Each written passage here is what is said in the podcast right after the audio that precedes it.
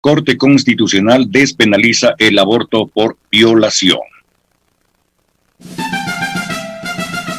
Punto relevante.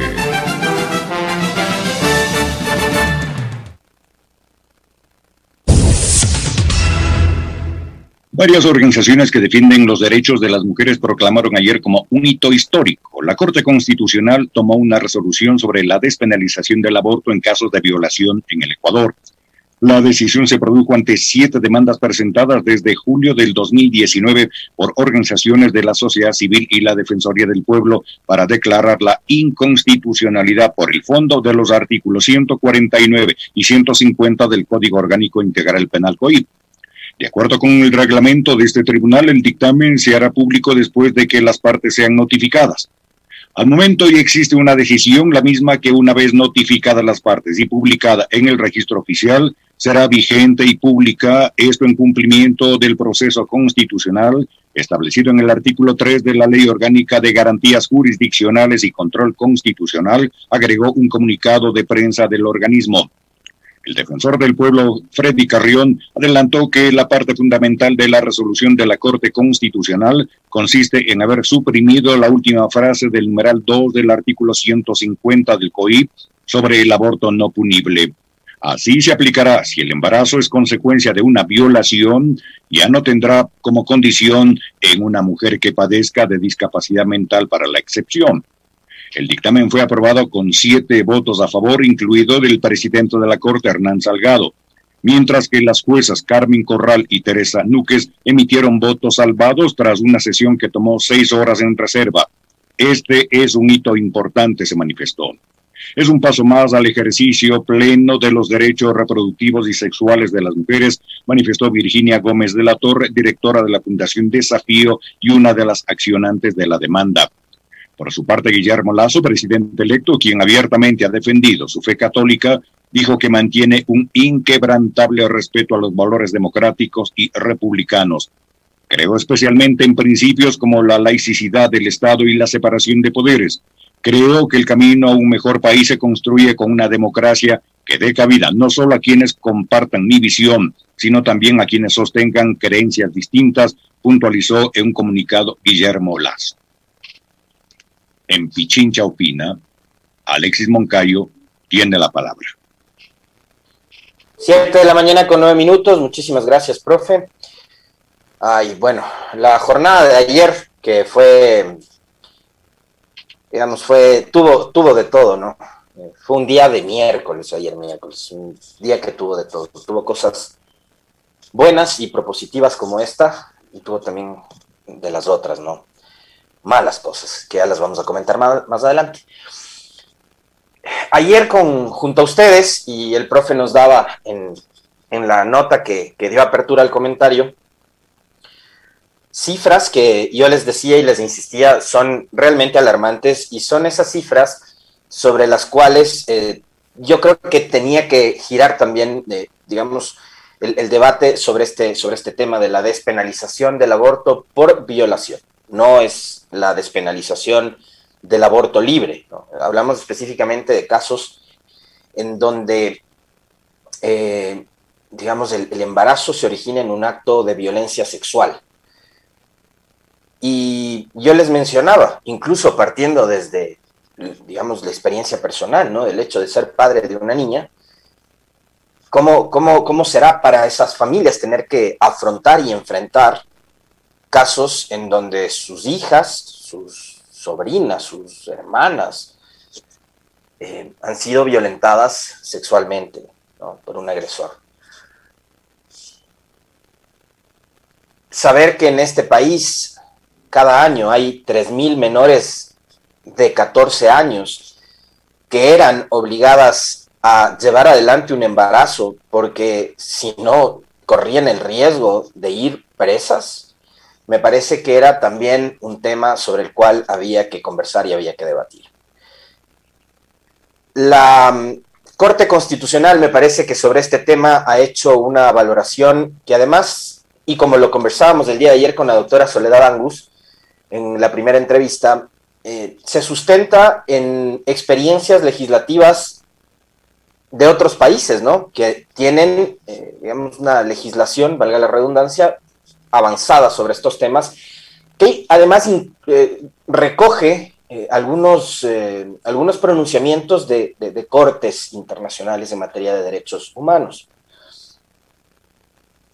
Una vez más, creo que, y vuelvo a repetir un tramo de lo que les decía el día de ayer, que lejos de querer convertirse este comentario en un discurso, en un relato pro aborto, eh, tiene que ser, una vez más, el llamado a la discusión, al debate. Y en buena hora que, producto de ese debate de años, se haya llegado a este momento de definiciones tan importante. Yo creo que la Corte Constitucional, estos siete jueces, toman una posición realmente valiente, porque es indudable que vivimos eh, en un país en donde todavía tenemos una influencia muy fuerte de sectores eh, contrarios a este tipo de avances y de alcances en materia de derechos humanos. Y creo que esa decisión es, insisto una vez más, una decisión valiente.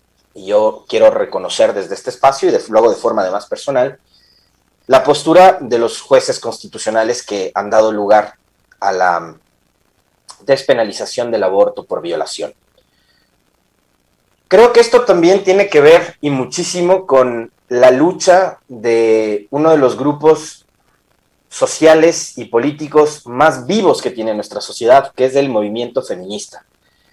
Y acá digo, yo me incluyo porque siempre me he hecho eco de las causas de, las organizaciones de mujeres, formo parte también de, ese, de ese colectivo que sobre todo lo que busca es defender los derechos de las mujeres. Así que la decisión constitucional del día de ayer creo que obedece también a esa lucha de varios años, ¿no? Lucha que incluso políticamente eh, ha tenido costos, ha tenido costos, y ya que, digamos, eh, a los ecuatorianos nos encanta recordar episodios de la historia cuando tienen que ver únicamente con una corriente política, recordarán ustedes que el haber defendido el derecho de las mujeres a Gina Godoy, a Soledad Buendía y a la prefecta de Pichincha, Paola Pavón, les costó una sanción dentro del partido porque había, digamos, una, una, visión totalmente distinta a la que en ese momento, hablamos de octubre del 2013, era la que tenía el expresidente Rafael Correa sobre este tema, ¿no? Pero creo que el resultado de lo de ayer también tiene que ver con ese tipo de luchas, ¿no? De ese tipo de peleas que dieron mujeres como Pavón, como Godoy, como Buendía. Y muchísimas otras mujeres que también han estado vinculadas con esta, con esta causa, que no son, digamos, eh, actoras de la política activa, que no son candidatas, que no han sido legisladoras o prefectos o alcaldesas, etcétera, pero que hacen un activismo político permanente porque están interesadas en eh, ese avance y ese alcance de los derechos, en, el caso de las mujeres. Así que en buena hora por todas ellas, porque es indudable que esa lucha de varios años, en un sistema además completamente machista y patriarcal, hoy está dando resultados y nos damos cuenta de que no ha sido una lucha en vano, ¿no? incluida aquella sanción que a muchos nos parecía un poco ridícula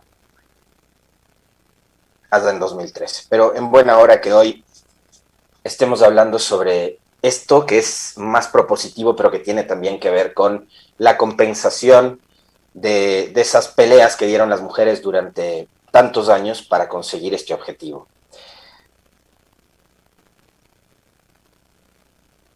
Después, digamos, tendremos que hablar sobre otras cosas que deben ser complementarias a esta resolución de la Corte Constitucional.